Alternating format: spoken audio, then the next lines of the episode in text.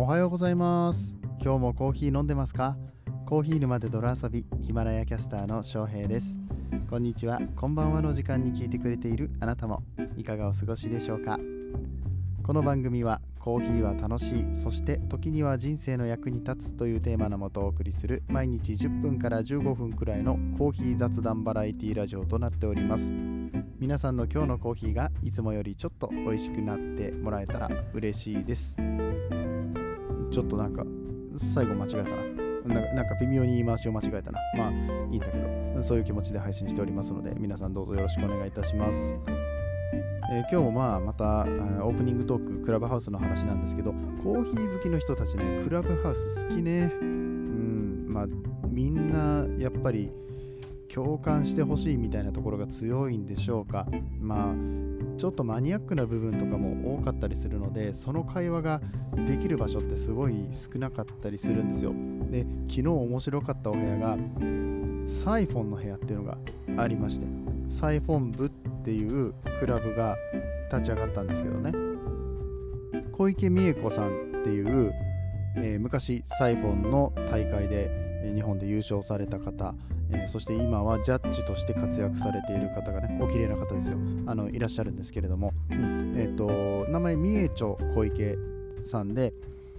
えー、活動しておられます、このクラブハウス上ではね。うん、であのみんなからは、姉さんと慕われているこの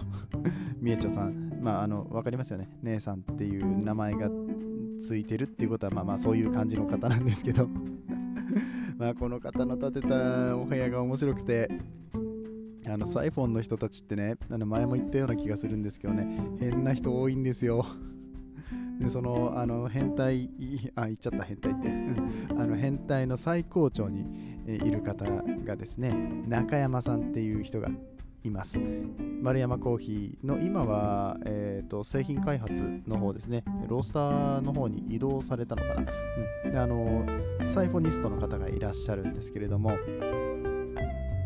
この中山さんとかねあとはもう他にも高橋文也さんっていうまた別のサイフォニストの方がいらっしゃったりとかなんかみんなでこうサイフォンの話をされているお部屋があったんですね。まあ楽しそうでしたね。あもう誰もついてこれない変態トークを繰り広げていて。あまりの変態さんね、あの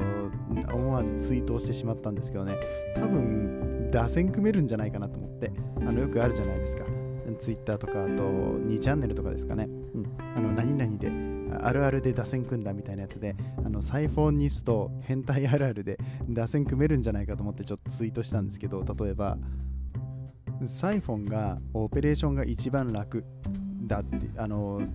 えってあの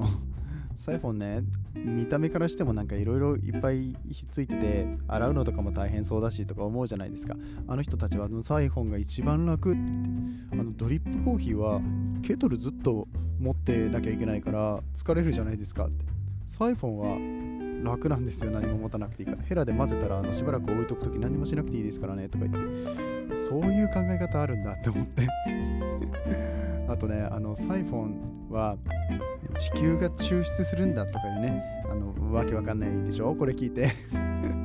あの気圧の変化の関係だったりとかね、まあ、この自然界の力が、えー、たくさん作用しているんだっていうことで地球抽出って言ったりとかしてる。これねあのさっき言ったあの変態サイフォニストの中山さんの話なんですけどね。孤独の変態サイフォニストっていう異名がつけられてるこの中山さんが。そんなことをおっしゃってたりとか。あとなんかビームヒーターっていう器具があるんですよ。まあ、今ってサイフォンってあの火を使わないでね、アルコールランプを使わないで、こう電熱で、えー、熱源を作ることができるんですけど、それをつけっぱなしにして寝てしまったがために、ちょっとぼや騒ぎになったとかね。やべえ人の集まりだなと思って、まあでもそういう話を聞いてるうちにだんだんなんかサイフォンに惹かれてる自分がいたりとかしてちょっとどうしても今日はその話をしたくなっちゃったのでオープニングトークが長くなりました。ということで、えここから本編に入っていきたいと思うんですけれども、毎週木曜日は、あ、今日何日って言ったっけ？言ってないよね。えー、本日3月11日の木曜日となっております。えー、遅くなりました。失礼いたしました。えー、毎週木曜日は、ハッシュタグ TBT ということで、スローバックサーズで、え歴史のお話をするコーナーとなっております。本日は日本におけるスペシャリティーコーヒーの歴史っていうことで、ちょっとお堅いタイトルになっておりますけれども、あのサクッとやります。えー、僕自身が、えー、この歴史が弱いっていうところから、うんと、ちゃんと勉強しておかなきゃいけないなっていうところで、このコーナーを作らせていただいておりますので、大丈夫です。そんなに難しいお話はいたしません。あの記事を読むだけ。記事を読むだけで番組が成立するっていうね、そういう曜日となっておりますので、皆さんお付き合いどうぞよろしくお願いいたします。この放送は歴史とか世界遺産とかを語るラジオ友沢さんの提供でお送りします。この番組でもね、えー、時々言葉として出てきます。スペシャルティーコーヒーとかスペシャリティーコーヒーっていう言い方されたりとかですね。これスペシャルティーでもスペシャリティでもどちらでも合ってます。イギリス英語かアメリカ英語かの違いなのでどっちで使っていただいても結構なんですけれどもこのスペシャルティーコーヒーね最近よく話題に上がるようになってきてますよね。世間的にも。コンビニでこのスペシャリティーコーヒーが飲めるようになったよとかいう話を聞いたりとかもしますけれどもあの実は歴史はそんなに浅いってわけでもなくて1978年アメリカのクヌッセンコーヒーっていうコーヒー屋さんの社長さんで、えエルナ・クヌッセンさんっていう、まあ、女性の方なんですけれども、えこの方ねコーヒー鑑定士として活躍していたようでコーヒーの国際会議で講演をされたそうです。でその時に、えこのスペシャルティーコーヒーっていう言葉を使って講演をされたそうです。特別な地理的条件から生まれる特別な風味のコーヒーのことをスペシャルティーコーヒーと呼びますと。でこれを広めていきましょうみたいな趣旨の話をされたようです。ワインとかでもそうなんですけど土地によって同じ国の中でもこう北部の方と南部の方で味が違うよとか川の上流と下流で、なんかこう気候が違ってとか土壌が違ってとかいうのでねこう豆の特徴個性っていうのが出てくるわけですよ、こういったところをもっと評価していこうよっていう呼びかけをされたようです。この言葉をもとに作られた、協会っていうのがスペシャリティコーヒーアソシエーション SCA っていう、団体がアメリカにございましてこれが SCAA とか言いますね、スペシャリティコーヒーアソシエーションアメリカ、っていうのがあったりします。でこれ日本でも2003年に、このスペシャリティコーヒー協会というのが、発足しました。SCAJ って言いましてスペシャリティコーヒーアソシエーションジャパンですね。はい。アメリカで1982年に SCAA ができてからしばらくしてこの日本でもこのスペシャリティコーヒー協会というのが発足しましたと設立されましたっていう話でございます。このスペシャリティコーヒー協会ができる前から実は日本にはこのコーヒーに関する協会がありましてあの今でも2つあるんですよね、えー、SCAJ ともう1つ JCA っていうのがあります。オールジャパンコーヒーアソシエーションといって全日本コーヒー協会っていうのがあるんですけれども今日はあのそっちの方じゃなくてさっき言った SCAJ の話をしていきたいと思います。でこの SCAJ はですねもともとは、えー、美味しいコーヒーの普及と啓蒙を目的に作られた全日本グルメコーヒー協会っていうのが1987年に発足しています。で1999年に世界スペシャルティコーヒー会議っていうのが日本で行われました。日本でこの、え世界の、えコーヒーの人たちが集まる大会的な会議的なものが行われた際に日本スペシャリティコーヒー協会という名前に変更しましたもうこの時点で、えー、名前使ってますね。もういわゆる SCAJ の名前になってるんですけれども、2003年に国内外に向けて、えー、より開かれた協会になるべく、日本スペシャリティコーヒー協会というものを新規で設立したっていうようなお話みたいです。今では日本でも、えかなり大きな、え大きなというか日本の柱を支えるうちの一つのね、え、コーヒーの協会となっておりまして、え最近までは丸山健太郎社長丸山コーヒーのね丸山健太郎さんが協会理事を務めておられて、えその後、うんと新しくドトールコーヒーの菅野さんがね、え会長として就任されました。初代は、えーと、UCC の上島達治さんですね。あとは、えー、カフェバッハの田口さんとかも会長を務められてたことがあったりとかしてもうあの日本の名だたるコーヒー関係者の人たちが関わっている協会となっております。先日お話ししたあの畠山大樹さんですね。ブリュワーズカップとか、ドリップハンドドリップチャンピオンシップみたいな大会を主催しているのもこの SCAJ ということになってます。でスペシャルティーコーヒーっていうコーヒーが出てきたことによって何が変わったかっていうと、え SCAJ のみならずあの世界的にそうなんだと思うんですけれども以前はブラジル方式といって、えー何キロの豆から何パウンドの豆の中から欠点があったりだとか悪い豆がある量その割合に応じて豆のランク付けをする減点方式っていうものが使われていましたけれどもスペシャルティーコーヒーという概念が登場してからは、えー、その評価基準をガラッとね180度変えまして要素ごとに点数をつける。以前にあのちょっと、えー、これも紹介したことあるんですけれども、えっと、コーヒーの評価基準ね、えー、カップのクオリティ綺麗さ、え甘さとかあと酸味の特徴、え口に含んだ時の質感とかねあとバランスとかそういったところが評価基準になるんですけれどもこの加点されていくんですよベースの点数があってあこれはあの素晴らしい酸味がありますねプラス何点みたいな感じで、評価をされていくっていう感じですね。ともう一個、えーと、このスペシャルティーコーヒーの原則といたしましては、えーと、フロムシードトゥカップっていう言葉がありましてカップの中の風味が素晴らしい美味しさであるためにはコーヒー豆、えー、からカップまでのこのコーヒーになるまでのですね、えー、全ての段階において一貫した体制工程、えー、そして品質管理が徹底していることが必須であるという条件も含まれておりましてとトレーサビリティとかね、えー、どういった経路でこの自分の手元に届いているのかがちゃんと分かる。あの牛肉とかあの野菜とかでよくあるじゃないですか。トレーサビリティがしっかりしてるから。どこどこの誰々さんちの農家で採れたお米ですよみたいなのが分かるのと同じで、えー、どこで生産されてどういうルートをたどってきたコーヒーなのかっていうことが分かるようなコーヒーであるっていうのもスペシャリティコーヒーの評価基準となってます。評価基準というかあのそれがないと絶対スペシャリティコーヒーにはなれないって感じですね。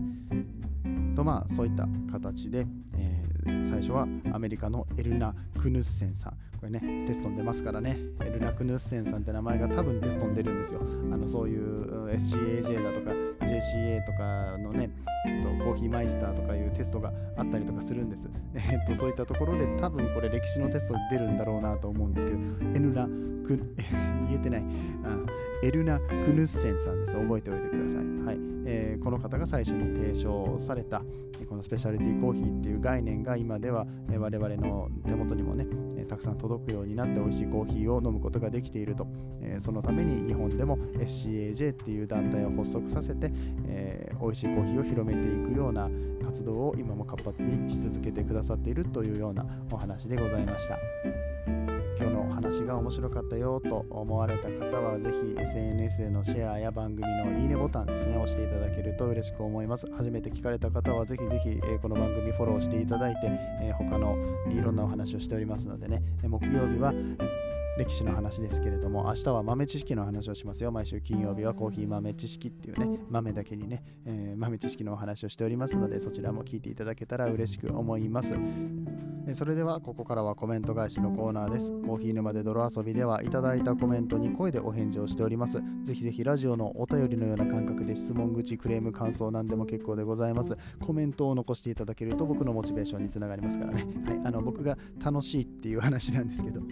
あとやる気が出る、うん、あのこのコメント返しでの、えー、皆さんとの交流が、えー、いつも楽しくてこのラジオを撮っておりますのでぜひヒマラヤのアプリ、えー、こちらを使ってコメントを残していただけると大変嬉しく思います、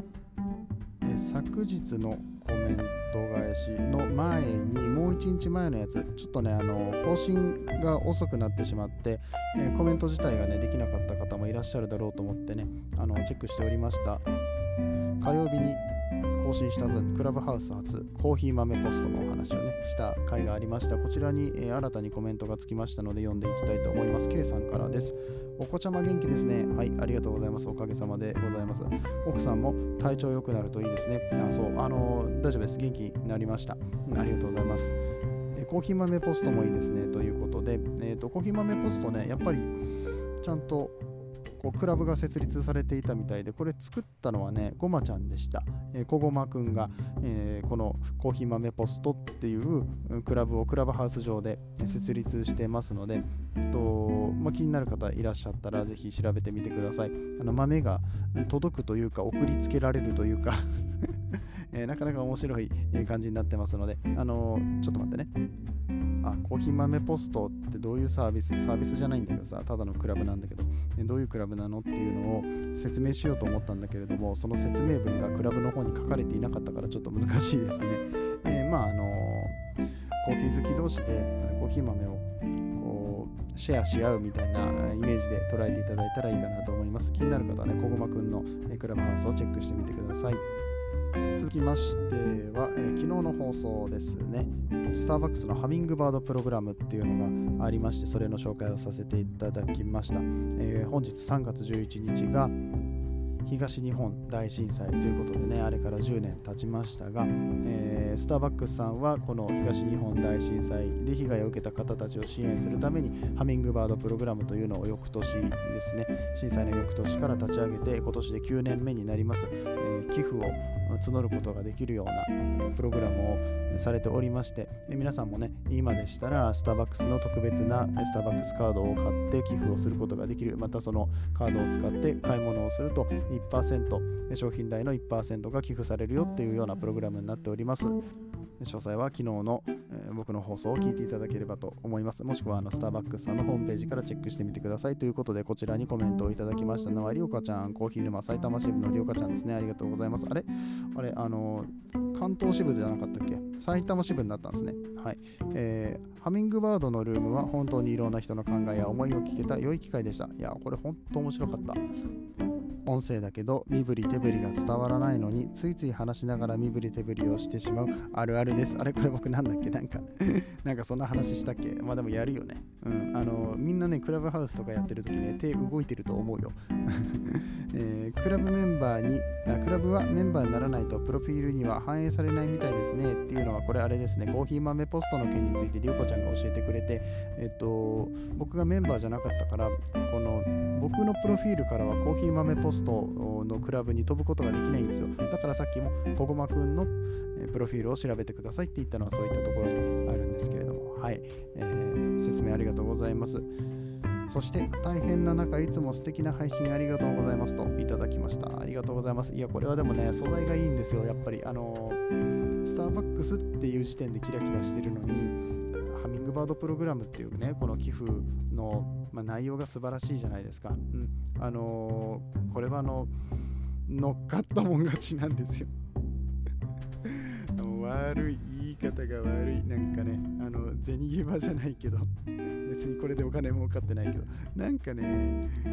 ちょっとあれなんだよね天の弱だからねむずがゆくなっちゃっていやでもあの褒めてくれて嬉しいです。りゅうこちゃんありがとうございます。えー、そして K さんからもコメントいただいております。ハミングバードプログラムいいですね。ちょっと行ってみようということで、はい、あのぜひぜひ行ってください。そしてカード買って使ってください。えー、今だけですからね。これ5月の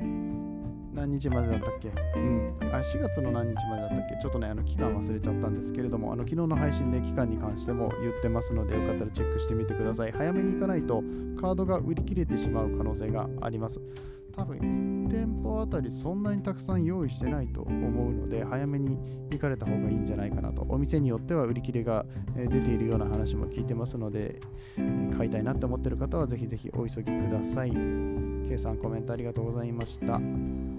本日も最後まで聞いてくださりありがとうございました。番組の最後にはカフェで使える簡単な英会話のコーナーをやっております。本日は本編中でも登場した単語、 Specialty Coffee Association Japan のね、えー、正しい発音ですね。 Specialty Coffee Association Japan、Specialty Coffee Association Japan、えー、という感じで発音していったらいいんじゃないかなと思います。で、えー、っと、アソシエーションっていうのは会議とか会みたいな、まあ、団体みたいな感じですよね。組合とか団体とか、あとなんか交際があるところだったりとかね、えー、こうまあ、そういう塊のことを塊っていうかあの人の集まりのことをこういうアソシエーションって言葉を使って表現しております。ぜひ覚えておいてください。といったところで本日のところは終わっていきたいと思います。皆さん素敵な一日をお過ごしください。次はどの声とつながりますか？引き続きヒマラヤでお楽しみください。